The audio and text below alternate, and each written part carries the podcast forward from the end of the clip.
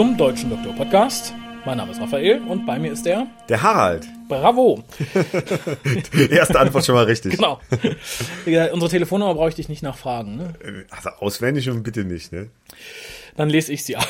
Das ist die 0211 5800 Unsere Twitter-Adresse. Die, die Twitter-Adresse kennst du aber, oder? www.twitter.com slash WhoCast. Ja, bravo. Musst du aber auch ist ja auch- ablesen. Ne? Das ist- Das hätte ja auch The WhoCast oder so sein können, oder? Nee, da waren wir oder früh Raffi genug. ist toll oder so hinterm Slash.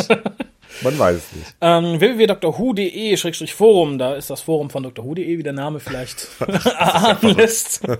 ähm, da haben wir auch unseren eigenen Thread, da könnt ihr halt diskutieren, aber auch über alles andere, was Dr. Who betrifft. Mhm. Info.hucast.de ist unsere E-Mail-Adresse, an der ihr an der ihr, an die ihr auch die ähm, Lösungen des Quizzes aus dem letzten WhoCast schicken könnt. Hm, Okay. Da gab es fette Gewinne.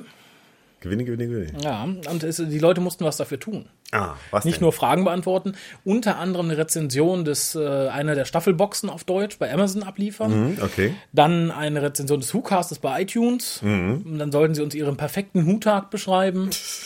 Und so weiter und so Wurde, fort. wurd's gemacht? Bisher noch nicht. Ich habe gehört von der Janine ohne E, die auch äh, letztmalig mit der Monique mit E ein Review einsandte, dass sie wohl dabei Teilen sich ist. quasi in eh die zwei. Genau. Okay. Und Genau, vielleicht habt ihr beide ein halbes E und habt es nur noch nicht gemerkt. ja, also denkt dran, den letzten Lukas nochmal nachzuhören, wenn ihr mitspielen wollt. Es gibt, wie gesagt, ein ein Arsch voll zu gewinnen. Boah. Also nicht ein Arsch voll, aber. Also wer möchte, ne, von den Damen, das werfe ich einfach nochmal mit in den Topf. Ja. Dann lege ich euch, wenn ihr gewinnt, ein halbes Stündchen übers Knie, wenn euch danach ist. Lass uns anfangen. Ja, kurz und knapp, wir besprechen heute das wunderschöne Chaos. Ja. Oder wie ich es gerne nenne, The Evil Italians. In der deutschen Version geschrieben hat es Gary Russell, erschienen ist es bei CrossCult und zwar im November diesen Jahres. Ist ja noch gar nicht so lange her. Nee, da sind wir fast top aktuell. Übersetzt hat das Ganze Susanne Döbke Ja. und zwar auf 260 Seiten. Sie schreibt sehr viel für äh, die Geek, ne? So, Ja. hm? Und ja, das ist ja Verlag intern, der schreibt ja hier irgendwann mal für die Geek, der glaube ich auch bei CrossCult irgendwie. Steht wahrscheinlich im Arbeitsvertrag. Fünf Artikel für die Geek im Jahr, sonst raus. nimm deinen Hut und geh. ähm, ganz wichtig zu erwähnen, das Original, also Beautiful Chaos, ist erschienen bereits im Dezember 2008. Dann ist aber dieses Jahr nochmal neu erschienen in diesem äh, in dieser Reihe, wo von jedem Doktor ein Buch erschienen ist, ne? Genau, Und, ähm, mit den hässlichen Covern. Ähm, die übrigens übernommen wurden, um direkt mal einzusteigen in die Besprechung des Buches. ja, was glaube ich ga- ganz nett aussieht, wenn du wenn du nachher so eine komplette ähm, 13, nee, 12, 11, 11 bändige Reihe Elf, hast, ja, natürlich. äh, die dann so einen Schuber stellen kannst, aber bei einem Einzelbuch ähm, naja, wirkt, wirkt noch nicht so komplett, ne? Kommt dieses, äh, dieser Masterplan noch nicht so ganz durch. Jetzt ist halt die Frage, was, was kommt danach? Äh, Planen die jetzt auch die anderen elf Bände, die anderen zehn Bände zu bringen? Das, das ist halt die große Frage. Da sind wir auch schon fast bei der Besprechung des Drumherum. Denn die letzte Veröffentlichung von CrossCult war ja das Rad aus Eis. Praktisch ein, ein Roman über einen klassischen Doktor, geschrieben von einem sehr klassischen Science-Fiction-Autor, der sich halt eher an ein erwachsenes Publikum wandte. Im, Im Hardcover auch relativ teuer dann. Also im Gegensatz zu diesem Taschenbuch. Und hier haben wir halt einen normalen Tie-In-Roman mit einem relativ aktuellen Doktor, also ein New Who-Doktor, in dem Fall der zehnte Doktor, was halt auch ähnlich wie alle anderen Bücher zur neuen Serie ein bisschen einfacher geschrieben ist, also sich dann auch eher an Kinder und Jugendliche wendet. Das schlägt sich natürlich im Sprachstil nieder. Das Ganze als Taschenbuch ist natürlich sehr viel günstiger. Wenn sich das jetzt gut verkauft, ich denke, ähm, da nehme ich jetzt fast schon meine Endwertung ein bisschen vorweg, weil ich denke, es wird sich besser verkaufen als Rad aus Eis. Einfach durch den Preis es ist günstiger, da wird man eher mal zugreifen. Den meisten Leuten ist der zehnte Doktor eher ein Begriff als der zweite. Ebenso wie Gary Russell, denke ich, dass viele sagen, ah, den kennt ihr, da greife ich zu. Der einzige Nachteil, den das Buch hat, es ist schon relativ, in Anführungszeichen, alt. Das Originalbuch ist fünf Jahre alt, da beißt die Maus keinen Faden ab. Also viele Leute, die hier die Serie gucken, werden vielleicht sagen, oh, das habe ich doch schon. Das könnte halt na sich nachteilig auswirken, weil ich kenne viele Leute, die haben sich die Romane damals im englischen Original geholt. Jetzt bei Rat auf Eis sagten viele, ah ja, das habe ich noch nicht. Das war ja damals auch noch nicht so alt. Da warte ich auf die deutsche Version. Da könnte halt sein, dass hier dann das sich ein bisschen nachteilig auswirkt. Aber so oder so denke ich, dass sich das hier besser verkaufen wird. Ich meine gehört zu haben, dass man dann vorhätte, selbst wenn man andere Bücher nimmt als die der Reihe, das Coverdesign beizubehalten. Ach so, okay. Ich finde, es passt auch rein optisch ganz gut zu den anderen Veröffentlichungen von Crosscult. Äh, zum Beispiel diese James Bond Romane, die finde ich ja sehr geil. Die sind halt auch so weiß mit einer sehr stilistischen Zeichnung drauf und da passt es ja irgendwo zu.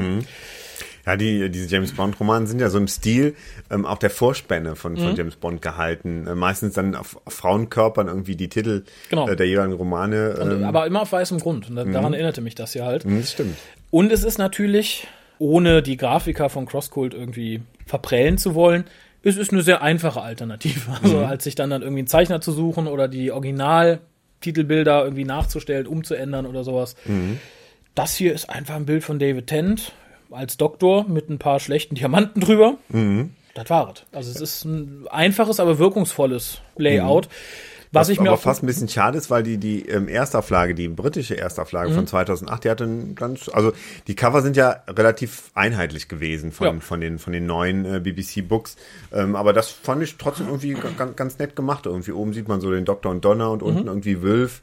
Mhm. und, unten ist dann ähm, immer was zur aktuellen Geschichte. Genau. Und das ich- passte auch ganz gut. Ich mag die auch. Aber ich, ich finde, wenn man sagt, okay, in Deutschland bedienen wir uns verschiedener Reihen. Also wir müssen ja jetzt nicht zwangsweise irgendwas, sie können ja auch, könnten theoretisch ein Eight-Doctor-Adventure übersetzen oder ein Past-Doctor-Adventure von BBC. Und wenn man dann sagt, okay, dann machen wir dann wir so ein Cover in der Art, dann passt es natürlich. Und wenn man sowieso die elf wieder aufgelegten nimmt, dann bietet sich sowieso an.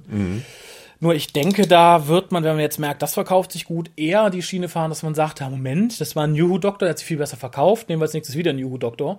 Und da ist nach zwei weiteren natürlich erstmal Schluss in, der, in der Reihe der Wiederveröffentlichten. Und dann muss man halt dazu übergehen, andere Romane halt selber entsprechend zu layouten. Bin ich gespannt. Also ich, äh, mich würde mal sehr interessieren, oh Crosskultis, Crosskultisten ihr, wenn, wenn sich rauskristallisiert, ob das wirklich gut lief, dann sagt doch mal Bescheid. Ich werde vermutlich eh nachfragen, aber vielleicht sagt ihr dann, wow, das ging ab. Okay. Man hat ja auch dann irgendwie bei Polyband irgendwann gemerkt, so jetzt ist der, wie heißt es, jetzt Der ist Knoten der, ist, der Knoten äh, geplatzt, geplatzt. genau, und jetzt läuft es richtig. Und ich könnte mir vorstellen, dass das hier dann auch der Fall sein wird. Insofern nicht viele Leute bereits gesagt haben, ich habe die englische Version zu Hause, nochmal die deutsche. Will ich nicht. Ja, sonst könnte man, denke ich, überlegen, also ich denke mal, es wird ja ab dem neuen Jahr dann auch irgendwann wahrscheinlich BBC-Books mit, mit Peter Capaldi geben. Äh, Mit. Peter Capaldis Doktor und äh, dass, äh, dass man vielleicht da einsteigt, dass man da weitermacht, ne?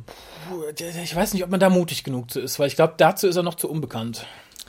Vielleicht so, ein- so ein bisschen Verzögerung, wenn vielleicht die erste Staffel schon in Deutschland gelaufen ist, dass man dann, Mhm. dann da irgendwie einsteigt, ne? Ja, ich glaube, da, da ist es dann wichtig zu gucken, wie die Fans reagieren, weil es sind ja jetzt viele Leute abgesprungen, sagten, nee, das ist zu alt, der ist nicht sexy genug, bäh, wollen wir nicht. Ich habe ja auch ein bisschen die Hoffnung, dass mit Peter Capaldi die Geschichten und damit auch die Bücher sich wieder an ein etwas älteres Publikum wenden. Das täte den Büchern, glaube ich, ganz gut. Aber da bleibt abzuwarten. Wäre natürlich schön. Aber ich, ich denke, im Moment fährt man mit allen alten, alten New Who-Doktoren ganz gut. Klar, weil die schon etabliert sind irgendwie. Dass man Insofern ist das Cover vielleicht auch gar nicht so doof, weil man halt sofort den, äh, den zehnten Doktor erkennt und, und selbst Leute, die jetzt vielleicht irgendwie nicht so auf dem Schirm haben, wie die Serie heißt, sagen, ach, den kennst du, habe ich schon mal im Pay-TV gesehen, äh, da greife ich mal zu. Ne? Insofern war es, glaube ich, gar keine so schlechte Idee, auch wenn das Cover jetzt nicht umwerfend ist, aber ähm, das, äh, das so zu verwenden, ne? damit die Leute sofort wissen, was sie haben. Ne? Das stimmt. Und uns bleibt in Deutschland zum Glück das fiese orange Mandel-Logo erspart. Da bin ich sehr dankbar drum. Das, äh, dann lieber doch dieses etwas klassischere. Schwarz auf weiße. Tja, wir kommen nicht drum rum. Erzähl doch mal grob, worum es geht. Okay. es, es reicht nicht nur über das Cover zu reden. also in, äh, im wunderschönen Chaos ähm, besuchen der Doktor und Donna Noble, äh, seine zurzeit Assistentin, das Buch ist ja 2008 äh, entstanden, äh, London, also die Familie von, von Donna, ähm, das heißt ihre Mutter und ihren Großvater Wilf. Und ähm, der ist gerade so ein bisschen positiv aufgeregt, weil ähm, ein Stern nach ihm benannt werden soll. Und da, da gibt es eine, eine feierliche äh, Benennungszeremonie, zu der er eingeladen ist. Ähm, gleichzeitig passieren aber auch weniger schöne Dinge auf der Erde. Ähm, der Doktor äh, stößt bei seinen äh, Ermittlungen auf einen Supercomputer namens MTech und auf komische lila elektrische Blitze, die sich äh, unmotiviert irgendwo entladen. Viele Menschen auf der Erde werden von einer äh, komischen Macht übernommen, die ähm, ihre Gedanken kontrolliert. Und äh, der Doktor und Donner finden gemeinsam heraus, dass es sich wohl um die Mandragora Helix, ähm, die wir auch aus der aus einer alten Tom Baker Folge kennen. Ja, wir schon. handelt. Ich fürchte, da kommen dann einige nur New Who-Zuschauer ein bisschen ihre Grenzen. Es wird zwar kurz erwähnt, Mhm. wer es ist, wo er es kennt, aber ich finde, einem entgeht so ein bisschen was, wenn man keine Ahnung hat. Ja, aber auch nur ein bisschen was. Aber man kann die Story schon verstehen, auch wenn man jetzt Ja, die Master Story selbst schon, aber nicht gesehen es, hat. Ne? es entgeht halt so ein bisschen der Bezug. Das finde ich schade. Ja, die hat halt vor 500 Jahren schon mal die Erde angegriffen in einer, in einer äh, Television-Folge mit äh, Tom Baker. Äh, um damals ähm, war der Versuch, die Menschheit an der Fortentwicklung zu hindern, ähm, dass sie sich halt niemals äh, in ein äh, fortschrittliches, äh, technikbegabtes Volk äh, weiterentwickeln, was natürlich der, der vierte Doktor zu verhindern wusste. Und ähm, ja, die verschiedenen Ermittlungen äh, führen schließlich nach etwas Rumgelaufe durch London, äh, führen ins Oracle Hotel, wo äh, der Doktor schließlich äh, die Mandragora Helix, die sich in einem Computer versteckt hat, dazu zwingt, ähm, in den Körper von Wills Freundin, Freundin, Wills Freundin zu schlüpfen, Nelly, Nettie, die ähm, an Alzheimer leidet und ähm, der, der Computer, also das, äh, die Mandragora Helix, äh, findet sich in dem, in dem Ko- Körper und in dem, in dem Mind dieser Frau nicht mehr zurecht, weil sie halt dieses Alzheimer-Problem hat. Mhm. Ja, und, wird ja in dem äh, Moment auch schlimmer. und dadurch äh, wird, wird sie halt quasi dann, wird die Mandragora Helix halt besiegt. Mhm. Das ist äh, relativ kurz zusammengefasst, aber es, es zeigt auch, glaube ich, schon so ein Mehr bisschen, passiert, glaube ich, auch nicht. dass auf, auf über 200 Seiten eigentlich auch nicht mehr passiert. Ne? Nee. Das, äh, es ist, wie gesagt, ein bisschen mehr Rumlauferei. Äh, Gary Russell sagt, glaube ich, er wollte zeigen, dass wenn man durch London läuft, Mhm. die Stadt auch wirklich groß ist. Das heißt, wenn man zu Fuß da durchgeht, auch wenn man wirklich ein paar Stunden unterwegs ist. Ja, und da muss man auch zwangsweise ein paar Stunden drüber lesen. Ne? Ganz kurz, es ist ein Interview mit Gary Russell hinten drin, das fand ich sehr nett. Gespielt, äh, ge- ge- geführt auch von der Frau Döbke. Finde ich auch insofern gut, äh, weil es halt vielleicht Leute gibt, die das Buch schon auf Englisch haben und sagen, oh gut, dieses Interview, das ist jetzt für mich der Bonustrack. Mhm. Ist für mich halt der, jetzt der Grund, es mir auch nochmal auf Deutsch zu kaufen, das Buch. Ne? Ja, also ich möchte kurz sagen, es ist, glaube ich, drei Seiten. Es ist ein sehr kleiner Bonustrack. Aber ganz interessant, wenn man Gary Russell mag, aber noch nicht so kennt. Mhm, das stimmt. Ich habe auch selbst ein paar Sachen erfahren, die ich noch nicht wusste. Und ähm, ich, ich finde es ja auch gut. Ich finde find immer noch, ist Dr. Who in Deutschland noch nicht so etabliert, dass man einfach so ein Buch auf den Markt wirft und einfach sagt, so Leute, jetzt kauft. Ich finde immer halt ganz gut. Ich sagte ja, ich fand es damals bei Goldman toll, Hm. dass die im ersten Buch halt am Schluss so ein paar Seiten gebracht hatten, um einfach so ein bisschen die Serie zu erklären. Seit Ja. wann gibt's sie? Was sind da schon für Bücher erschienen? Ähm, wie hat sich die Serie so entwickelt, etc. Und das finde ich hier halt auch ganz gut, dass man sich nicht einfach nur die Geschichte so präsentiert, sondern halt auch so ein bisschen zeigt, äh, wer steckt dahinter, wer ist Gary Russell. Gary Ja. Russell ist ja nun jemand, der ein sehr dankbarer ähm, Oh ja. Vertreter ist, der eigentlich an allem schon mal mitgearbeitet hat, der schon mal an der, an der Serie gearbeitet hat, an Torchwood gearbeitet hat, an den Big Finish Hörspielen, der lange Dr. Zeit Magazine. Dr. Magazine äh, Aber nicht lange Zeit. hat. Das war nämlich das, was ich nicht wusste. Er ist einer der kürzesten Chefs des Dr. Who Magazins ever. Ich glaube, einer ist kürzer da gewesen. Ja, er. aber mir kam es halt lang vor, weil, weil ich gerade da eingestiegen hatte. Hat sich Das heißt, gezogen, gezogen. Nein, er hat das super gemacht, aber es war halt gerade Das die, die erste Zeit, wo ich es gelesen habe und äh, dachte, vier, fünf Jahre werden das aber schon gewesen sein. Ich kann's nehme nicht es mal an. Ich glaube, viel kürzer. Und dann hat er seinen Assistent übernommen, der es halt eigentlich ähnlich weitergeführt hat, der, der Alan Barnes, der auch mittlerweile viel für Big Finish schreibt. Ne? Das stimmt. Gott sei Dank, ja. Ich, ich vermisse Gary Russell immer noch schmerzlichst bei Big Finish. Aber das, da werde ich ja nicht müde, das zu erwähnen. ja, und ich, ich finde tatsächlich, man sollte in so einem deutschen Release auch gerne mal ein bisschen mehr da reinpacken. Also, wie gesagt, ich finde es jetzt nicht verkehrt, wenn man sagt, okay, wir nehmen uns noch mal vier Seiten für eine zeitliche Einordnung der Folge. Oder wir nehmen uns noch mal vier Seiten, um generell mal zu erklären, was New Who ist, wo es herkommt und so. Hier hätte man eine kurze Zusammenfassung von Master of Mandragora bringen können, um so ein bisschen die Vorgeschichte zu zeigen. Ne? Genau. Und ich, ich möchte noch einmal sagen, ich denke, da sind äh, der, der gute Harald und der gute Kolja und der gute Bernhard und der gute Raffi durchaus dankbare Schreiber. Also ich glaube, da kann man gerne auf uns zukommen, wenn man selber keinen Bock hat. Machen wir.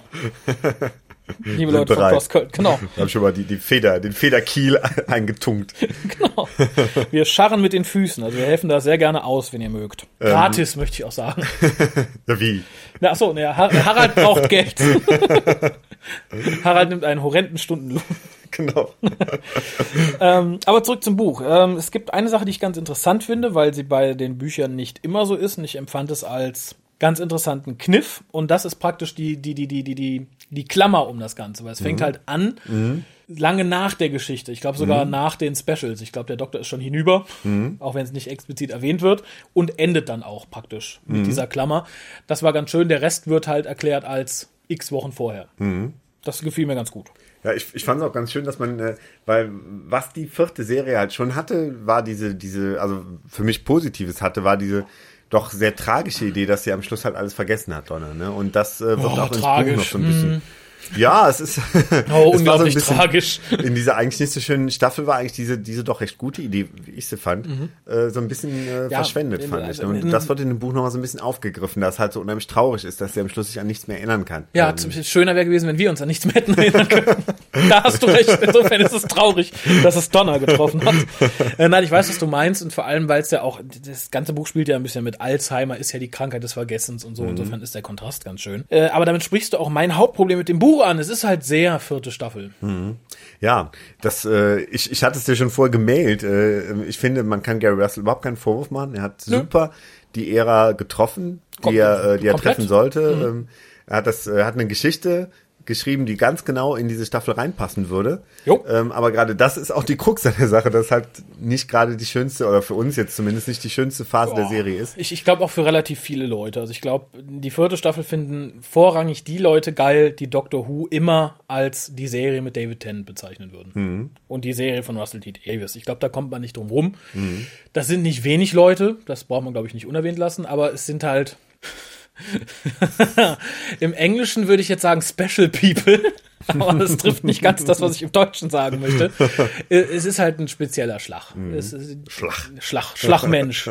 Das sind halt die, die sagen, Doctor Who ist so, wie das Tier zu sein hat, der Rest ist komisch. Naja, danach kam so komisch. Ja, danach und davor. Der alte Typ und der geht doch gar nicht.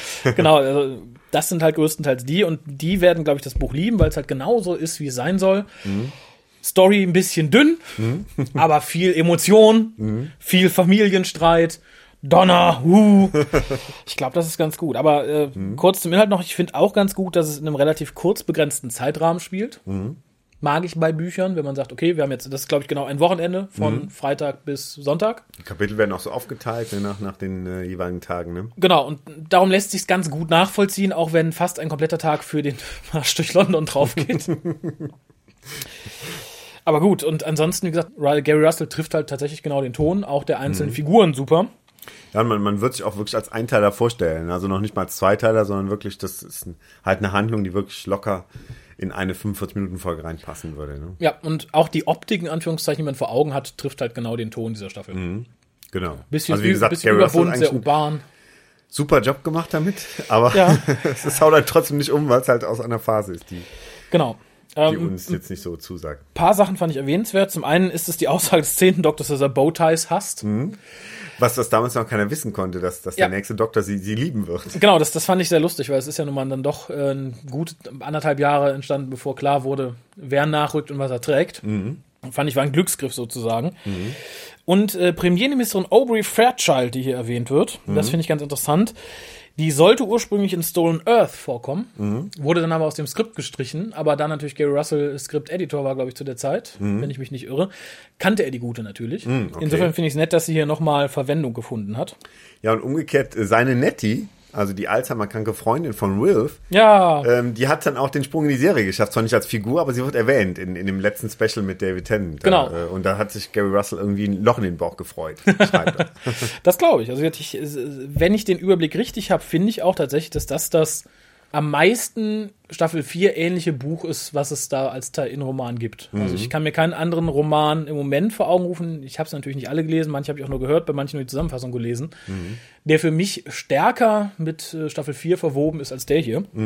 Ich kann mir vorstellen, wenn man so in zehn Jahren sich zurückerinnert, dann denkt man, was ist eine Folge aus der Serie? Oder habe ich das Buch gelesen? Das ist wirklich, es wird perfekt da reinpassen. Ne? Ja. Sehe ich genauso. Da zeigt sich dann aber meines Erachtens so ein bisschen die Schwäche von Gary Russell, nämlich seine so, seine, seine Kanon-Versessenheit, seine, ja, seine, seine Vergangenheitsversessenheit, dass man da unbedingt die Mandragora Helix reinpopeln musste. Ja, interessant. äh, Ich sagte ja eben, ich habe ähm, das Doctor Who Magazine angefangen zu lesen in der Zeit, als Gary Russell gerade übernahm. Und damals gab es halt diesen Comic Mark of Mandragora, Ja. der auch äh, eine Fortsetzung war von, von, der, von der Fernsehfolge Mask of Mandragora. Und ich Mit weiß dem, gar mit nicht, dem ob, siebten Doktor, glaube ich, ne? mit dem siebten Doktor, genau. Und Ich weiß gar nicht, ob Gary Russell da selber das geschrieben hat, den Text, oder ähm, ob er, also zumindest hat er das ja wahrscheinlich Abgesegnet, abgesegnet. Das heißt, äh, können wir vorstellen, dass er vielleicht immer so ein gewisses Fable für diese alte Folge hatte, was ich übrigens auch habe. Das ist, glaube ich, neben Talents of Wings, glaube ich, meine Lieblingsfolge. Oh, tatsächlich. Ja, doch. Ich muss, ich, das ist eine von den Folgen, die ich noch nicht gesehen habe. Das ist ja, ähm, wenn, wenn ich jetzt, äh, lass mich nicht lügen. wenn Nee, lass ich dich nicht. ist das ja auch in, in Port Myron gedreht worden, die Folge, ne? Ja, ja, das, ja, ja, ich mein Wie The schon. Prisoner. Das, äh, allein das macht es auch interessant. Man hat auch wirklich das Gefühl, dass das spielt in diesem alten Itali italienischen Setting. Mhm. Äh, das ist da echt ganz gut getroffen, ne? Ja, Port Myron ist sehr geil. Also da möchte ich ja immer noch mal hin. Ich hatte schon zweimal die Chancen, hab's dann jedes Mal verpasst irgendwie. Wir Ah. Ich war ja letztes Jahr auf, auf, Hochzeitsreise da Ach, und es war nur da? großartig. Nein, wir sind da ein so. bisschen durch Großbritannien gereist. Okay, ich dachte, ihr habt euch da dann eingemietet. Nee, aber es war schon ein Höhepunkt irgendwie. Also Das- das, das ist, das ist super, weil Also- du bist da in diesem Setting. Also ich habe kurze Zeit vorher habe ich die gesamte Serie mir auf Arte angeguckt, Mhm. äh, The Prisoner, und du hast auf der einen Seite das Gefühl, du, du kennst all diese Orte wieder, Mhm. aber du hast auch nicht das Gefühl, du bist jetzt an so einem Drehort oder so. Du bist jetzt in irgendeiner so einer Pappmaché Nee, nee, äh, ist Westernstadt oder so, sondern es ist wirklich Real. da. Es ist wirklich reale Architektur und das ist cooles Gefühl irgendwie. Also Ja. Man hat echt das Gefühl, jetzt kommt gleich hier Patrick McGoon kommt gleich aus der Tür und Es ist halt ein ganz außergewöhnlicher Ort auch. Also Ich habe selten einen Ort gesehen, der so sich so stark von seiner Umgebung unterscheidet als, als der Mhm. Rest. Wie gesagt, ich kenne auch kein, kein Örtchen, vor allem nicht in der Gegend, was dem auch nur annähernd nahe kommt. Das, Mhm. Nee, Wales sieht ja sonst ganz, ganz anders aus. Man, man kennt ja Wales jetzt genug aus äh. Außenaufnahmen von Dr. Who. Und äh, das sieht halt wirklich aus wie so ein, so, so ein kleines italienisches Städtchen da, ne? Ja. Mitten. ja, aber mit so einem Touch Fantasy noch irgendwie drin. Also so typisch italienisch Mhm. ist es irgendwie, aber halt irgendwie komprimiert, halbrund und irgendwie so ein bisschen abgeschlossen. Also ich finde, das ist, kann man eigentlich auch schwer beschreiben. Ja, weil du neben so einem, so einem italienischen Bauwerk dann einfach mal so, einen- so einen griechischen Tempel hast oder so, ne? Und deshalb wirkt es, glaube ich, so ein bisschen nach, nach Fantasy, weil halt Mhm. Ja. so verschiedene architektonische Stile da zusammenkommen, ne? Das stimmt. Das, ich, ich weiß gar nicht, ich habe von der Neuauflage von The Prisoner, glaube ich, nur die erste halbe Stunde gesehen. Mhm. Das wurde nicht da gedreht, oder? Das wurde, glaube ich, wurde das nicht sogar in Amerika oder so gedreht? Also, Oh, das weiß ich nicht. Ich weiß nur, Ian McKellen spielt Num Nummer zwei. Mhm, genau. Ich habe auch nur die erste Folge gesehen und das, Mhm. das sieht nach so einer amerikanischen verlassenen Stadt irgendwie aus. Und Widerlich. ja, es hat, hat gar nichts mehr mit der, mit der alten Fassung Nee, zu tun. ja, doch, den großen Ballon. Ja, den den gab es auch da. Ja, aber kommen wir nochmal hier zurück. Ähm, denn, denn, ich wollte nämlich sagen, äh, Mandragora habe ich noch nicht gesehen. Ich habe ja von Doktor 1 bis 4 immer noch so pro Doktor 1, zwei Folgen, die ich noch nie gesehen habe. Die ich zwar schon vielleicht sogar die Novelization gelesen habe oder mich sonst mit auseinandergesetzt, aber da habe ich mir gesagt, ein paar hebst du die auf, die guckst du im Laufe der Zeit, wenn sie auf DVD draußen sind. Mask steht auch hier, aber ich habe bisher noch nicht äh, die Muße gefunden, es mir anzugucken. dann wird es Zeit. Ja, aber dann will ich doch fast sagen, dann gucke ich es mir irgendwann mal an, wenn wir es besprechen, Hm, das ist eine gute Idee. wenn du es gerne magst. Interessanterweise, es, es gibt ja so ein bisschen Name-Dropping. Es gibt ja so einen kleinen Abschnitt da, ähm, wo halt nicht nur ähm, auf die, dieses, diesen Comic Mark of Mandragora nochmal Bezug genommen wird, sondern äh, die Mandragora Helix hat wohl auch in einer äh, in einem Big Finish Hörspiel mal äh, eine Rolle gespielt. Ich glaube, Ja, es war glaub, Sarah Jane. Sarah Jane, eine Sarah Jane Folge. Und es gibt wohl auch irgendwie ein Missing Adventure, wo, wo sie auch nochmal auftaucht. Ne? Also es gibt so ähm, Äh, äh, Ja, ich weiß sogar welches. Es ist, es ist, es ist glaube ich, kein, kein Missing, es ist ein Past Doctor Adventure von BBC. okay. The Eleventh Tiger, meine ich. Ach so, ja, das kann sein. Aber Mhm. ich, ich bin mir nicht hundertprozentig sicher, ob es das war. Das ist tatsächlich irgendwie so, so eine Idee oder so ein Gegner, der immer mal wieder auftaucht. Ne? Mhm. Ja, allerdings finde ich, ist es bis auf wenige Eigenheiten ein Gegner, den man halt auch beliebig austauschen kann, weil es ist halt wieder die böse Energie X. Mhm. Und darum finde ich schade, dass man hier äh, die, die, die Helix verwursten muss. Das hätte genauso gut alles andere getan. Mhm. Äh, zum Beispiel, es gibt eine Sarah Jane-Folge, da, da tauchen die Ancient Lights auf. Mhm. Die sind so ähnlich wie die Helix. Und damals wollte man auch ursprünglich die Helix nehmen. Aber dann sagte Russell T., nee, da muss man doch zu viel verbiegen am, am Originalkonzept. Mhm. Nehmen wir die und die hätte ich mir hier auch sehr gut vorstellen können. Mhm. Wäre mir sogar lieber gewesen. Ja, ansonsten, das Buch ist so Staffel 4, es ist der Wahnsinn. Der Doktor benutzt für jeden Dreck seinen Sonic Screwdriver, lädt mal hier ein Telefon auf, macht da mal jenes, macht, das hat mich irgendwie beim Lesen dann auch wieder total gestört. Ich habe jedes Mal, glaube ich, laut aufgestöhnt. Wobei nicht äh, der, der Doktor in dem Moment, wo er halt äh, das, das mit der, mit der Nettie plante, halt so. Das, das war für mich ein sehr manipulierender Doktor, den, den ich irgendwie jetzt nicht so mit, dem- mit dem zehnten Doktor irgendwie in Verbindung bringen würde, sondern halt mehr mit dem siebten oder so. Ne? Das, ähm, aber ähm, das ist vielleicht dann auch mal ganz angenehm, wenn er an einer Stelle halt nicht so unheimlich David Ten, Tennant-esk ist, sondern äh, mal so ein bisschen auch andere So, Facetten. so mal wie ein zeigt, richtiger Doktor agiert. ne? Genau. Ja, das stimmt. Obwohl ich muss sagen, die Auflösung ging mir ein bisschen zu, zu einfach. Das war so, ja, dann geht die da rein, dann ver- ist die verwirrt. Und ich muss sagen, das mit der Alzheimer ist eine nette Idee. Aber ich finde in so einem doch eher Kinderbuch etwas deplatziert, weil man es dann doch halt sehr oberflächlich behandelt und irgendwie. Also ich muss dazu sagen, meine, meine Großmutter hatte Alzheimer jahrelang. Und hier wirkt der um Umgang mit Alzheimer ein bisschen zu tough von beiden Seiten. Also ich finde, Nettie nimmt es zu locker und ist sich dessen auch zu sehr bewusst. Also normalerweise Gut, das mag sich in den letzten 15, 20 Jahren geändert haben, seit meine Großmutter es hatte, aber die war sich halt erst nie so bewusst. Das kam halt schleichend. Und selbst wenn sie sich hier so bewusst ist, dann finde ich den Umgang schon sehr tough. Sie sagt, ja, mach ruhig hier, dann soll die Helix in mich rein, kein Thema. Und, äh, und umso erschreckender fand ich dann auch in der Rahmenhandlung, dass sowohl Wilf als auch seine Mutter sich, äh, als auch seine Tochter sich, sich weigern, Nettie zu besuchen. Das war mir irgendwie ein Unverständnis. Also, Bisschen, bisschen strange. Finde ich ein bisschen asozial, muss ich sagen. Also, nö, die sieht mich, erkennt mich ja jetzt eh nicht mehr und lässt mich nicht mehr ran. Und äh, da möchte ich auch nicht mehr dahin. Also generell geht mir die ganze Familie von Donna genauso sehr auf den Sack wie sie selbst, mit der Ausnahme von Wolf. Die Mutter schießt hier, glaube ich, irgendwie den, den Vogel ab, weil sie, glaube ich, die ganze Zeit am Anfang nur rummault und nur motzig ist, noch schlimmer als Donna. Donner anmotzt, Wolf anmotzt, weil er angeblich äh, ihre Mama ersetzen würde. Und das ging mir furchtbar auf den Sack. Ja, es zieht sich auch so lang hin irgendwie. Das ist äh, natürlich auch wieder typisch für, für die Staffel, aber es, es, es nervt ein bisschen beim Lesen, ne? Noch ein bisschen. Aber ich sage, ich glaube, das ist wirklich der, das große Problem damit, dass ich sage, ich mag Staffel 4 nicht. Dass ich sogar nicht mal sagen kann, ich ertrage sie. Ich finde sie fast unerträglich scheiße. Ich finde sie zum Kotzen. Sie tut mir physisch weh. okay. Bis auf wenige Ausnahmen. Also, wie gesagt, ähm, Midnight finde ich es großartig, aber es ist halt eine Ausnahmefolge. Selbst der Moffat-Zweiteiler ist nur gut und nicht überragend. Und der Rest, der ist wirklich, also da lasse ich mich, glaube ich, lieber irgendwie, weiß ich nicht. Zehennägel ausreißen. Ja, oder so. Zehennägel ausreißen oder weiß ich nicht, mit, mit irgendwas auspeitschen oder, keine Ahnung, baden, rüntchen meine eigenen Kotze oder so. Das wäre mir alles lieber als Staffel 4 nochmal gucken zu müssen. Und so ähnlich fühlte ich mich auch bei dem Buch. Das soll das jetzt handwerklich nicht runtermachen. Handwerklich finde ich ist das Buch großartig. Ich bin jetzt bei der Wertung, wenn du nichts mehr erwähnen möchtest. Nö, ich, ich glaube, ähm, nö. Gut. Handwerklich ist es großartig. Ich finde auch die Übersetzung ist meines Erachtens ein bisschen besser gelungen als beim letzten Buch. Echt? Ja, aber auch nur, glaube ich, weil es hier eine wesentlich einfache Sprache ist. Ah, ich, ich fand es eher umgekehrt. Ich fand, Mhm. hier waren einige Dinge zu wörtlich übersetzt. Also ich habe mir eine Formulierung hier aufgeschrieben. Mhm. Ich kann gar nicht anfangen, das und das zu tun irgendwie. Was man sich im Englischen irgendwie, könnte ich mir das vorstellen, aber im Deutschen klingt es irgendwie komisch, ne? Äh, Mhm. Okay. Also ähm, ich, ich würde es gar nicht erst versuchen oder irgendwie sowas. Also ich hätte es dann doch, äh, ich hätte dann manchmal so ein bisschen den Mut, den Mut begrüßt, dann ein bisschen Freiheit zu übersetzen. Ne? Solange natürlich äh, klar die Story dadurch keinen Abbruch macht, aber ein bisschen da ein bisschen freier zu sein, fände ich gar nicht so schlecht. Ja, also ich, ich, ich weiß es nicht. Also insgesamt fand ich das hier dankbarer runterzulesen, auch in der Übersetzung. Wie gesagt, liegt natürlich am Sprachschatz des Originals, der halt wesentlich weniger Mhm. Ja, halt. umfangreich ist.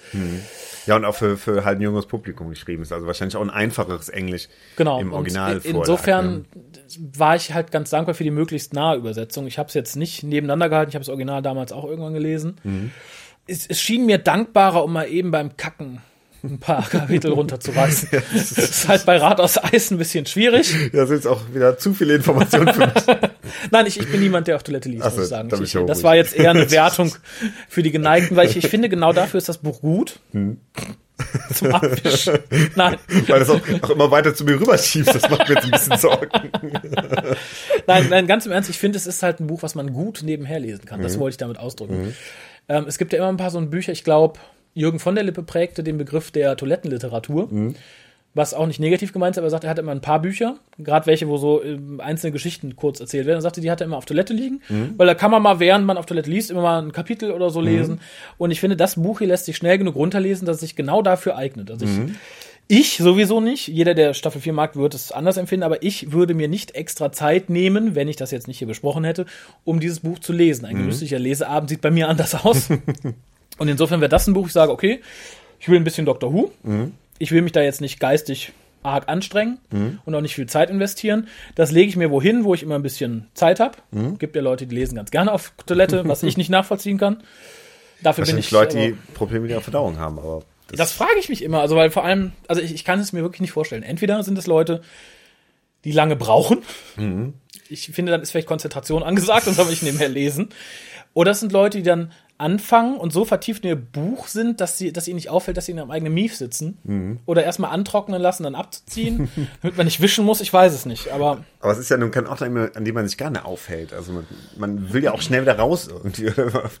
ja, eben, drum, drum verstehe ich es nicht. Aber wie gesagt, Ich kann zwar auch nicht, also könnte ich mir eher vorstellen, Leute, die im Bad äh, lesen. Ich mache es zwar auch In der nicht, weil- Wanne. in der Wanne. ja, ich weil ich Angst, habe, es wird runterfallen. Ja, genau. Ist, aber es ist mein, mein zwängerisches Ich vielleicht. Aber das, Also. das kann ich eher verstehen, als Ja. ähm, Wenn ich jetzt irgendwie so, so einen total wasserdichten E-Book-Reader hätte, dann, dann würde ich vielleicht auch drüber nachdenken. Das stimmt. Aber, selbst da fände ich es doof. Was denn, ist da Seife dran oder so? Ja. Oder? Man kann es eher verstehen als die, als die, äh, die Kloleser. Das stimmt. Aber dann, dann lass mich vielleicht in etwas, äh, obwohl es nicht negativ gemeint ist, den, den Begriff der Toilettenliteratur umwandeln in Badezimmerliteratur. das trifft es dann, glaube ich, eher. Mhm. Der Geschichte selbst würde ich, glaube ich, weiß ich nicht, zwei Punkte geben, maximal auf einer Skala von eins bis zehn. Weil da ist nicht viel dran. Donners Familie geht mir am Pöpöchen vorbei. Die nerven mich eher, mit Ausnahme von Wilf, der übrigens auch sehr gut getroffen ist und hier auch wieder sehr sympathisch rüberkommt. Bis auf die Aktion mit Nettie am Schluss, da dachte ich so, hm, na, ist ja nicht nett, du bist auch nicht mehr der Jüngste, du wirst dich auch so freuen. Nettie, mit Nettie. Genau. Und ähm, ja, wie gesagt, die eigentliche Geschichte ist dünn. Der Plot ist dünn, dünner am dünnsten. Dass keine fickende Wespe aufgetaucht ist, das Einzige, was doch gefehlt hätte. Aber handwerklich ist es gut. Das macht es schwierig, es zu bewerten, weil man da irgendwie, man muss so einen Mittelweg finden, ne? Ich, zu sagen, eben, ich möchte nicht unfair gegenüber Gary Russell sein. Der hat wirklich eine super Arbeit geleistet. Er hat den Ton der Staffel genau getroffen. Und ich kann ihm ja nicht nachhalten oder dem Buch nicht nachhalten, dass ich die Staffel scheiße finde. Insofern gebe ich, weil ich dem Handwerk, glaube ich, durchaus eine 7 oder 8 geben müsste, mal durchschnittlich die 5,5. Also es ist leicht überdurchschnittlich. Ich habe Bücher gesehen, deren Plot interessanter ist, die handwerklich aber so kacke waren, dass du keinen Spaß beim Lesen hattest. Und wie gesagt, das hier ist ein Buch, wenn man mit dem Inhalt klarkommt, das kann man stilistisch von der Übersetzung, generell von der Geschichte gut runterlesen, ohne dass es arg wehtut. Ja, deshalb, deshalb würde ich auch, auch der Geschichte alleine ein bisschen mehr Punkte geben als du. Also das äh, würde ich so bei 4 Punkten, 4.5, 4,5 Punkten äh, ansetzen, äh, weil es sich auch leicht lesen lässt. Ich habe mich gefreut, dass mit Mandragora Helix wiederkommt, auch wenn es im Endeffekt ein bisschen vergeudet ist als Gegner. Deshalb gebe ich da für die Geschichte mal 4,5 und das Handwerkliche ist eigentlich top. Also da können wir eigentlich 9 Punkte, 8,5 geben. Ähm, deshalb möchte ich mich da irgendwo in der Mitte treffen und äh, gebe mal so insgesamt 6,5 für das, für das Buch als Gesamt, als Gesamtkunstwerk. Und Ja. äh, vielleicht noch ein bisschen, ähm, ich, ich gehe noch einen halben Punkt drauf wegen Oh, des Interviews, Interviews, weil ich es für eine gute Idee halte. Ja, finde ich auch gut. Also Ähm, Bonusmaterial ist immer eine schöne Sache. Das stimmt. Und das Vorwort, was auch ähm, ähm, über die 2008er Version hinausgeht, äh, für die 2013er Version entstanden ist, äh, finde ich eigentlich auch eine ganz gute Sache, wo halt äh, Gary Russell so ein bisschen aus dem Nähkästchen plaudert, äh, wie es dazu kam und äh, wie Russell T. Davis das aufgenommen hat und auch diese Information, dass er sich sehr gefreut hat, dass dann auch die Figur der Nettie dann in die Serie es geschafft hat. Ähm, deshalb ähm, ja, gehe ich mal so auf 6,5 bis 7. Okay. Ähm, ja, generell muss ich natürlich sagen, ist es eine Kaufempfehlung? Es ist sogar Kaufpflicht, würde ich sagen. Aus dem einfachen Grund, genau wie bei Rad aus Eis, wenn sich das nicht gut verkauft, gibt es kein Doctor Who mehr auf Deutsch. Also wenn ihr irgendwann auch richtig gute Bücher lesen wollt, dann beißt den sauren Apfel. Es sind 12,80 Euro, das sind zwei Packungen Zigaretten. Das sind, weiß ich nicht, wie teuer ist McDonalds irgendwann, das sind drei, zwei Mac-Menüs oder wie auch immer das jetzt heißt. Das ist ein, ein Kinobesuch, sogar weniger als ein Kinobesuch, wenn er in 3D geht. Das solltet ihr euch ins Regal stellen. Notfalls mit der Rückseite nach vorne, wenn ihr David Tennants Fresse nicht ertragt. Aber das ist auf jeden Fall was, das solltet ihr euch gönnen. Aber auf dem Buchrücken ist sie so klein, dass ich Kann man ja vielleicht überkleben mit dem. Preisschild oder so. ähm, ja, ich finde, da sollte vielleicht auch äh, Crosskult, ähnlich wie bei Harry Potter damals, äh, auch eine Version mit neutralem Umschlag liefern.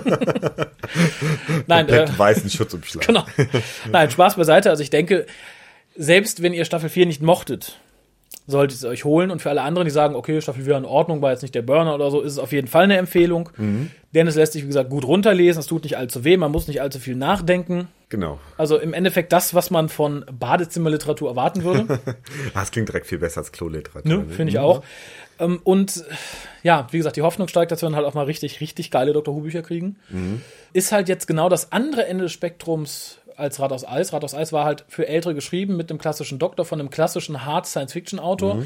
Und Hardcover. Genau. Also auch noch optisch anders. Doppelt hart und auch hart teuer in, im Vergleich. Hier haben wir halt ein günstiges Taschenbuch mit einem günstigen Doktor, mit einer relativ leichten Geschichte, äh, geschrieben für relativ leichte Gemüter. Insofern äh, ist, es, ist, es, ist es für jeden was. Also, Und vor allem, ich glaube, das entscheidet jetzt auch, ob überhaupt noch was kommt und wenn ja, was kommt, je nachdem, wie es sich verkauft. Und ich, ich glaube, mit New Who fährt Crosscult erstmal besser. Mm, Ja, ja, klar, die alte Serie, das, das kennen einfach zu wenige. Das, äh, Genau. Wobei man jetzt natürlich sagen könnte, jetzt wo Paul McGanns achter Doktor in dem Special aufgetaucht ist, also in dem Prequel zum Special, würde es sich vielleicht auch mal lohnen, irgend sowas wie The Eight Doctors zu übersetzen.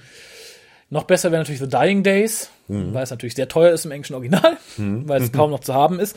Allerdings ist das von Virgin. Ich weiß nicht, wie es da mittlerweile mit den Rechten aussieht. Das könnte ich schwierig werden. Ich glaube, ne? die sind zum Teil an die Autoren zurückgegangen. Mhm. Darum darf auch Big Finish bald ein paar der Virgin New Adventures, äh, Missing Adventures vertonen. Aber wie gesagt, wenn Dying Days verfügbar ist, wäre das so mein nächster Wunsch, Mhm. wenn es bei Taschenbüchern bleibt. Schade wäre mein nächster Wunsch, wenn es ein Hardcover wird. Mhm, okay. Ja, das, das war schon beim, beim letzten Mal so, ähm, so die Idee und das fand ich auch gar nicht, gar nicht so schlecht, weil, weil Shadow natürlich auch dadurch, dass es eine Originalstory von Douglas Adams ist, auch wenn er das Buch nicht geschrieben hat, ähm, halt tatsächlich keine, keine schlechte Wahl wäre, weil mit Douglas Adams natürlich jeder sofort irgendwas was anfangen kann. Ne? Eben. Dann bin ich durch mit der Rezension dieses Buches. Für die Leute, die es haben wollen, die können es gewinnen im Gewinnspiel, was ich vorhin schon ansprach. Mhm. Das ist einer der, der Gewinne, wofür ich mich auch nochmal bei CrossCult bedanken möchte. Mhm. Generell möchte ich mich bei CrossCult bedanken, dass man Dr. Who da eine Chance gibt. Mhm. Nachdem Torchwood ja nicht so gut funktioniert hat und zu der Zeit Torchwood noch wesentlich präsenter war im deutschen Fernsehen. Mhm. Aber ich glaube, äh, Mittlerweile nicht mehr. nicht so, äh, wurde nicht so von Leuten gesehen, die lesen können. Das das habe ich auch damals schon gesagt. Da stehen, bestehen bei Dr. Who wahrscheinlich mehr Chancen. Ich bin sehr dankbar, dass sie es versuchen und hoffe, sie versuchen es auch noch ein drittes oder viertes Mal. Würde mich sehr freuen.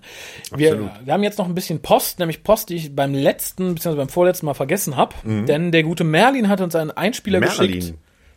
Ich gehe davon aus, es ist sein Username. Achso. hat uns sein Review zu The Name of the Doctor geschickt. Mhm. Das würde ich jetzt gerne mit dir hören. Dann können wir vielleicht noch fünf Minuten was dazu sagen, wenn wir Lust haben. Und ja, dann sind wir auch fast schon durch. Achso, ja, bin ich mal gespannt. Hallo liebes Hookers-Team und liebe Community oder Fandom. Äh, mein Name ist Merlin und anlässlich des Finales von Staffel 7.2 dachte ich mir, lasse ich mal meine Meinung hier.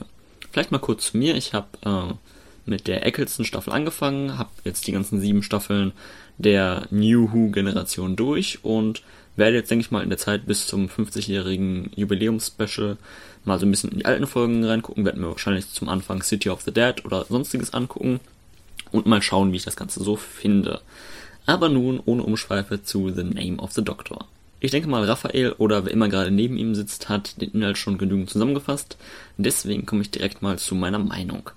Zunächst mal muss ich sagen, ich bin großer Fan von Matt Smith und Stephen Moffat.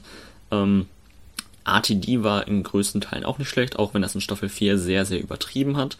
Und äh, Staffel 5, 6 und 7 mochte ich eigentlich durchweg, natürlich immer bis auf ein, zwei Ausnahmen auch sehr. Dann versuche ich mal chronologisch ein bisschen durchzugehen durch die Folge und sozusagen, was mir denn gefallen hat und was nicht. Zunächst mal der Anfang, also so die ersten 10 Minuten, sage ich mal, haben mir fast, äh, fast durchgehend sehr gut gefallen. Ähm, ich weiß, wir hatten in Staffel 7 sehr viele Voice-Overs, aber ich fand's in dieser Situation von Clara sehr passend mit dem Impossible Girl und so weiter. Was übrigens sehr lustig ist, weil wenn man das auf Deutsch guckt, halt ganz oft inzwischen englische Begriffe eingestreut werden, wie Impossible Girl bleibt bestehen, äh, Doctor Who wird immer wieder wiederholt. Und das ist so eine komische Angleichung, dass man ganz viele Anglizismen irgendwie reinbaut. Aber naja, auch egal. Auf jeden Fall hat mir sehr gut gefallen. Ähm, auch diese ja, Trance-Szene, wo die 50 treffen. Ich mag Strax sowieso über alles und ich liebe die Szene, bevor er in Trance kommt, wie er sich mit diesem Typen in Glasgow prügelt. Einfach großartig. Was mich ein wenig gestört hat, ist dieser Typ im Gefängnis, der quasi der Trigger für die ganze Story ist, weil eigentlich kann dieser Typ im Gefängnis ja nichts über den Doktor wissen, außer er ist von der Great Intelligence irgendwie beeinflusst.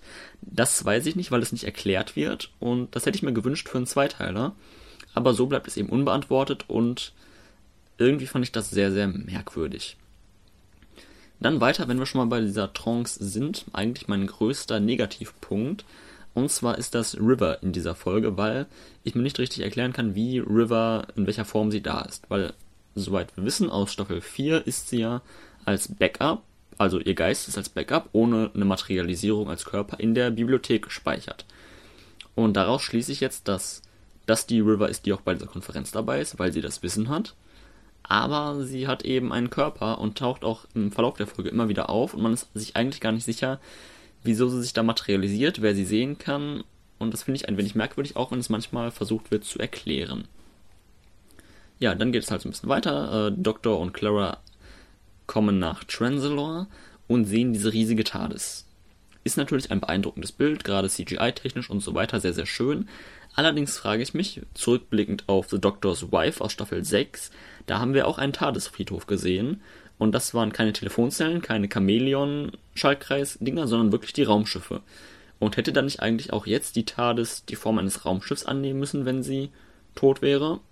Naja, hätte wahrscheinlich nicht so spektakulär ausgesehen. Und man wollte wahrscheinlich in der letzten Folge nochmal alles CGI-technisch raushauen. Auch den Plan der Great Intelligence fand ich sehr, sehr schön und nachvollziehbar, dass sie eben in den Zeitstrom des Doktors gehen will, um dort alle seine Erfolge ins Negative zu kehren und die Existenz des Doktors zu vernichten. Hat mir sehr gut gefallen und das sorgt im Endeffekt dafür, dass Clara hinterhergeht, weil sie weiß, sie ist die Impossible Girl, weil sie sich nun mal daran erinnert, äh, an das Gespräch aus Journey to the Center of the TARDIS, dass sie das, dass das ihr Schicksal ist und dass, dass sie das erfüllen muss. Und deswegen geht sie zurück, oder geht sie in den Zeitstrom, geht dadurch an jede Stelle des, wo die Great Intelligence auch war, und stellt so den Status quo wieder her, den wir in Dalek Asylum schon gesehen haben. Dass sie eben in Millionen Splitter zerteilt ist, Millionen Leben lebt und den Doktor immer rettet, aber eben diese Leben nicht verbunden sind und deswegen nicht weiß, wer sie eigentlich ist. Mm, und dann hätte man die Folge eigentlich auch nach 30 Minuten beenden können. Was ich sehr schön fand, war, dass dadurch, dass der Doktor eben nicht mehr existent ist, beziehungsweise seine ganzen ähm, Erfolge zunichte gemacht wurden, Jenny dematerialisiert, weil er sie gerettet hat, und dass sich Strax und Madame Vastra so an die Haare kriegen, weil die Völker ja eigentlich nicht so gut miteinander klarkommen. Hat mir sehr gut gefallen und dann hätte ich mir eigentlich einen Abspann gewünscht, beziehungsweise der Doktor hätte Clara retten können und dann wäre alles toll gewesen. Meinetwegen hätte sie sich auch opfern können, das wäre gar nicht so schlimm gewesen. Aber dann kommt eben das, äh, was im Zeitstrom des Doktors irgendwie spielt. Der Doktor geht Clara hinterher und äh, hilft ihr halt durch dieses komische Blatt, was ich ein sehr, sehr blödes Bild finde. Ich weiß nicht, es hat irgendwie für mich keine Hand und Fuß und gefällt mir deswegen nicht. Es hätte auch ohne funktioniert indem er einfach die Hand gereicht hätte oder so. Und dann kommen alle Szenen mit, oder kommt die Szene mit John Hurt, die für mich mehr Fragen aufwirft, als sie beantwortet. Vielleicht könnt ihr mir da auch helfen, Raphael und Co., weil ich finde es sehr komisch, weil er hat ja äh, so eine Mischung vom Outfit her vom achten und neunten Doktor an, aber Clara, sagt, sie kennt ihn nicht. Aber eigentlich müsste Clara, Clara ja den gesamten Zeitstrom des Doktors kennen, also alle Inkarnationen, die bereits da waren und alle, die noch kommen werden. Deswegen verstehe ich nicht, wie John Hurt da reinpassen kann. Ähm, wobei vielleicht kennt Clara auch nur alle Doktoren, das weiß ich nicht genau. Auf jeden Fall eine sehr, sehr interessante Frage und eigentlich deswegen auch kein Staffelfinale, beziehungsweise die ersten 35 Minuten schon und danach wird es eigentlich nur zu einem Cliffhanger zum großen Matt Smith wird regenerieren Special, was wir dann irgendwann Ende des Jahres sehen werden. Hm.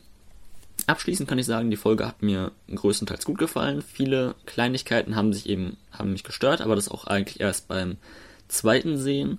Und deswegen bekommt die Folge von mir, ich sag mal, 7,5 Punkte. Ich finde, sie ist nicht zu vergleichen mit äh, der Pandorica aus Staffel 5. Und sie ist auch etwas schlechter als das Staffelfinale von Staffel 6. Und deswegen finde ich 7,5 Punkte von 10 doch ganz angemessen. Ich hoffe, dieses kurze Audio hat euch gefallen und vielleicht kann ich ja nochmal was für den WhoCast aufnehmen, es sei denn, ich werde jetzt von dem Forum zerrissen. Bis dann. Aber gerade dann soll er doch nochmal was aufnehmen. Genau. Wenn er jetzt zerrissen würde, Jetzt gebe ich es euch. dann, dann doch Penner. erst recht. Ja, ich denke, viele Sachen haben sich mittlerweile geklärt, weil das lag auch eine ganze Weile in unserem Posteingang, muss ich sagen. John Hurt sollte sich erklärt haben. Mm, Das mit River ist natürlich so eine Frage. Sie sagt ja selber Spoilers. Ich denke, da werden wir, wenn Moffat es so möchte, noch was hören oder sehen oder lesen. Es wird ja im Moment auch ein bisschen diskutiert und ich finde nicht ganz zu Unrecht, auch wenn manche sagen, das wäre absoluter Blödsinn, das sehe ich nicht so, ob äh, der Charakter da dieser Kirchenvorsitzenden aus dem Weihnachtsspecial, ob die River sein könnte. Ach so, okay. Aha, weil, ich dachte, irgendwie fehlte sie so ein bisschen im Weihnachtsbecher. Ich hatte irgendwie River erwartet und, und sie kam nicht. Ja, und es wird halt bei so ein paar Sachen, ohne jetzt dem, dem Review der Folge vorzugreifen, so ein bisschen wird damit gespielt, weil es wird halt gesagt, ja, hier, äh, die, die, die böse Kirchenabspaltung hat halt die Psychopathin erschaffen. Der Doktor sagt, ja, und ich habe sie dann direkt geheiratet. Und zwei Minuten später sagt sie halt, der Dalek in mir wacht auf und sagt, ja, du bekämpfst doch die Psychopathin in dir schon dein ganzes Leben. Also komm, den Dalek schaffst du auch noch. Und dann küsst er sie und so. Und es wird halt so ein bisschen mit riveresken Referenzen gespielt. Riveresk. Und insofern halte ich es für möglich, dass Moffat sich dann Hintertürchen offen gelassen hat. Aber das Das gönne wird ich irgendwann in vielen, vielen Jahren wahrscheinlich mal klären. Ja, wenn, wenn überhaupt. Wie gesagt, Russell T. hatte ja in seiner letzten Doktorfolge für den zehnten Doktor ja auch des Doktors Mutter gezeigt und nicht wirklich gesagt, wer es ist. Das wäre ja, war ja in Series auch offen. Zu dem Typen im Knast, guter Merlin, da gab es ein Prequel. Ich glaube, das haben wir in unserem entsprechenden Hookast auch gesagt. Da wird halt gesagt, woher es weiß, nämlich von den Whisperman. Und letztendlich habe ich dann noch eine Frage für dich, also würde ich mich über einen weiteren Einspieler sehr freuen, nämlich die Frage, wie dir denn jetzt die gesehenen Klassikfolgen gefallen haben. Das würde mich mal Das wäre interessieren. gut zu wissen. Egal, wie das Forum reagiert. genau, das, Das musst muss du uns noch beantworten. so, ich habe jetzt noch zwei Sachen. Ja, hau mal raus, ne? Einmal diese Post, die du Ach vorlesen so, wirst. oh, okay. Nee, die lese ich vor. Die fängt an mit Hallöchen, Raphael und Kolja. Ja, aber bis Kolja sich mal wieder hier hintraut.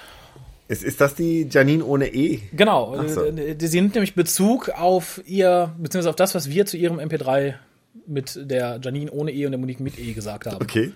Ach so, dann äh, Hallöchen, Raphael und Kolja. Wir haben uns super gefreut, als wir gesehen haben, dass ihr unser Review hochgeladen habt.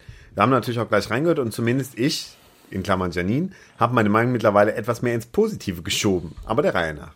Zum einen ist mir aufgefallen, wie verwirrt ich teilweise klinge. Ich brauche wohl mehr als 10 Minuten Pause zwischen zweimal die Folge sehen und dann reviewen. Das, was ich bezüglich des Born to Save the Doctor sagte, sehe ich mittlerweile auch nicht mehr so hart. Eigentlich gefällt es mir sogar. Zum Schnitt.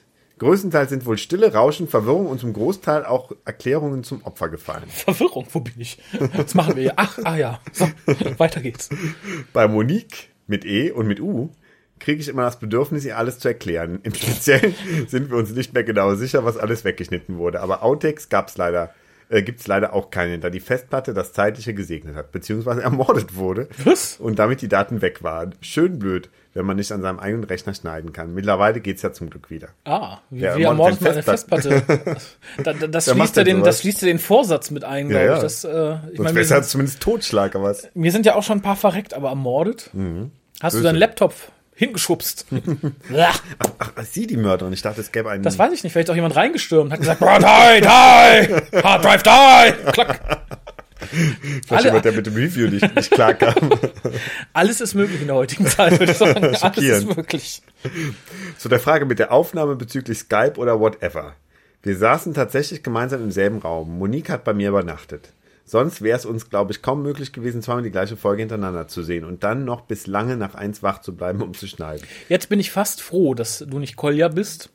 Weil wir haben beim letzten Mal schon mal gesagt, uh, Monique und Janine. Jetzt sagen die noch, die haben zusammen übernachtet. Nach Ich war ein bisschen froh, dass ich nicht Kolja bin. Meinst du, das hätte sonst ausgeufert oder? ja, ich weiß, da kämen jetzt bestimmt irgendwie anzügliche Kommentare. Meinst du? Ja, ja. Mit dem Videokommentar und so. Zur Aufnahme, bitte. Kann ich mal schnell Kolja anrufen und ich, Genau, Kolja, was hältst du davon? Monique und Janine oh, oui, in oui. Nachthemden haben sie unser Review aufgenommen. Pyjama Party. Wir hatten eben zwei miese Mikrofone. Heute würde ich es auch anders machen. Wie, Ansonsten wie denn? Wie denn? Wie denn? Ansonsten gibt sich Monique dafür die Schuld, weil sie sie teilweise lange anstarren musste, damit sie endlich mal redet.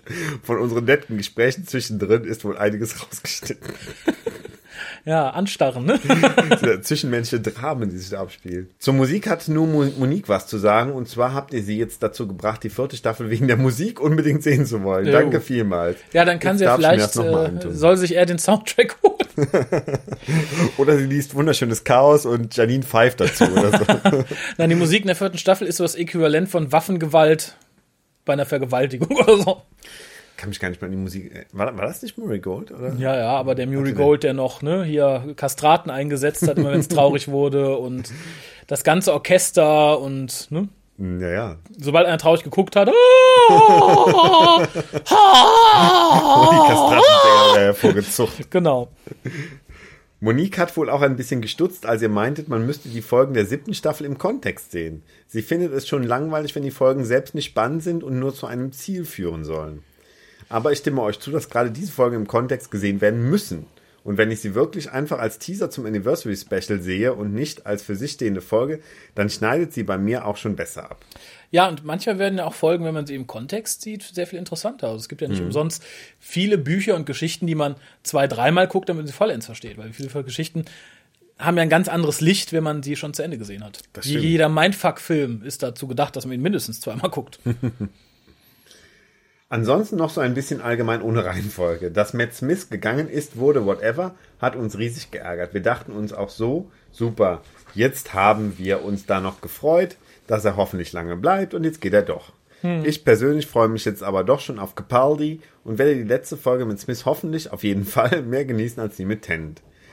Was Kolja bezüglich Cla Claras Entscheidung sagt, hat mich nochmal darüber nachdenken lassen und ich muss sagen, es stimmt ja schon irgendwie. Natürlich hat sie die Möglichkeit zu sagen, nö, ich gehe jetzt. Wäre mal eine interessante Wendung gewesen. Aber wie gesagt, zweimal hintereinander, lange nach Mitternacht, tut wohl bei mir sein Übriges. Zu dem, was wir, beziehungsweise ich zu Ohnmacht sagten, stressanfällig war vermutlich das falsche Wort von mir. War halt schon spät. Ja, das ist ein bisschen kryptisch für mich, aber du weißt wahrscheinlich, Ja, was weiß, sie es meint. geht. Das ist, äh, irgendwie muss man, glaube ich, die Hukas auch im Kontext hören, um sie verstehen zu können. Ne? In so einem Fall schon, ja. Sie sagte halt, dass, glaube ich, Claras Superkraft, also das war unsere Interpretation, ihre Stressanfälligkeit ist. Ach so. Wann zeigt sie sich besonders stressanfällig? Konnte ich auch nicht so nachvollziehen. Also in dem Fall wahrscheinlich in the name of the doctor. Ach so, okay. Ja, man muss auch, kann, man, also, kann man da irgendwie nachvollziehen, oder? Ist ja auch Ja, ist ja auch stressig, ne? Ja. Genau. So, und dann noch mal ganz kurz, nachdem ich die Stimme des Vorlesers schon so gereizt habe, zu meiner Bewertung. Auch hier klang egal härter, als ich es gemeint hatte. Egal heißt bei mir, ich sehe es ganz gerne mal, ist aber nichts Herausragendes oder sonst wie Großartiges. Jetzt würde die Folge übrigens doch einen Punkt mehr von mir kriegen, sprich sechs. Tut uns mir wirklich leid, dass es so lang geworden ist, aber wir wollten halt gerne auf alles antworten. Liebe Grüße, Monique und Janine, das ohne E ist ja bei Facebook wörtlich zu nehmen. PS, E-Mail darf an dieser Stelle gerne geteilt werden, falls es thematisch besser passt. Mein Weihnachten ist dieses Jahr ja wunderbar huig geworden. Im Adventskalender war das Anniversary Special drin. Gestern zur Bescherung gab es dann dreimal Who, wodurch vor allem meine Classic-Sammlung langsam zunimmt. Nachdem ich mir zum Studienstart The Tenth Planet geholt habe, haben sich nun noch zwei Box-Sets aus der klassischen Serie dazugesellt. Das Hooray. dritte war übrigens der zweite Teil der siebten Staffel. Die einzige New Who's Staffel, die ich mir gleich so getrennt geholt habe. Hat für mich thematisch gepasst.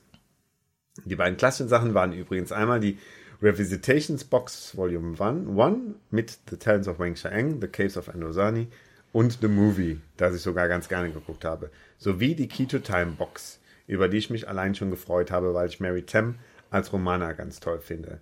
Eine der Folgen hatte ich ja schon mit dem Berliner Stammtisch angesehen gehabt. Ah. The Power of Kroll, Hilfe. Die restlichen sind jetzt nachgeholt. Ja, wie Hilfe. Crawl ist doch toll. Ja, komisch. Also Außerdem ist es die einzige Folge, in der man K9 mal als Mensch sieht, ne?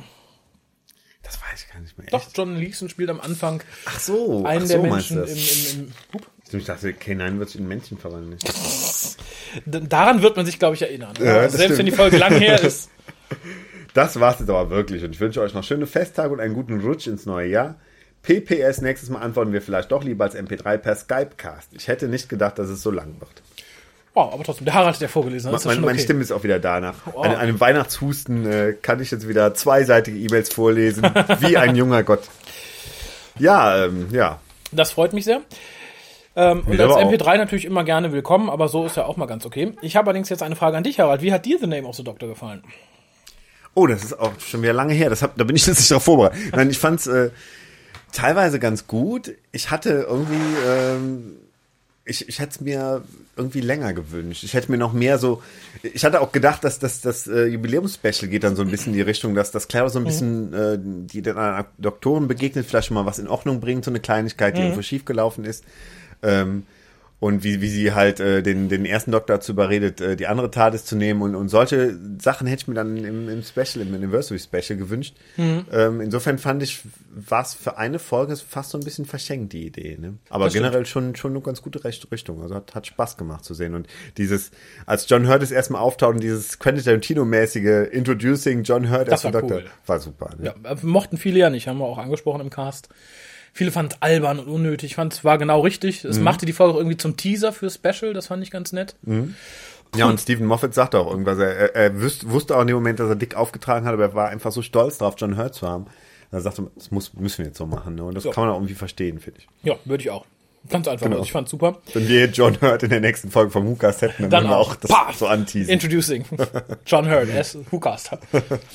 mm, ja, das ist der letzte WhoCast dieses Jahr. oh, das ist auch traurig. Ja, darum an dich die Frage. Wie war das Jahr für dich? Ähm, ja, Ja, also, also Doctor Who-mäßig, äh, es, es hat, hat mir von den Folgen her jetzt nicht so gut. Ich war ja total begeistert von der Staffel 7.1. Mhm.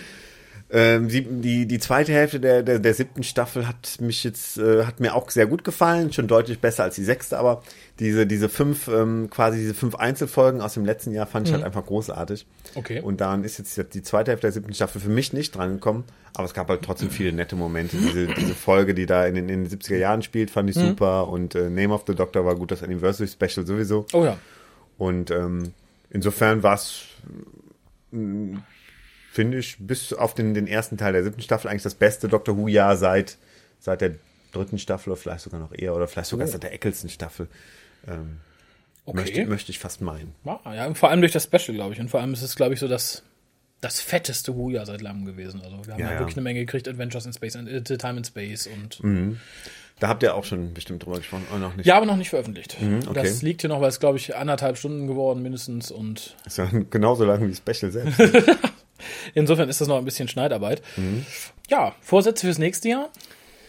Tja, irgendwie so das übliche schlechte Gewohnheiten ablegen. Irgendwie. Du hast schlechte Gewohnheiten?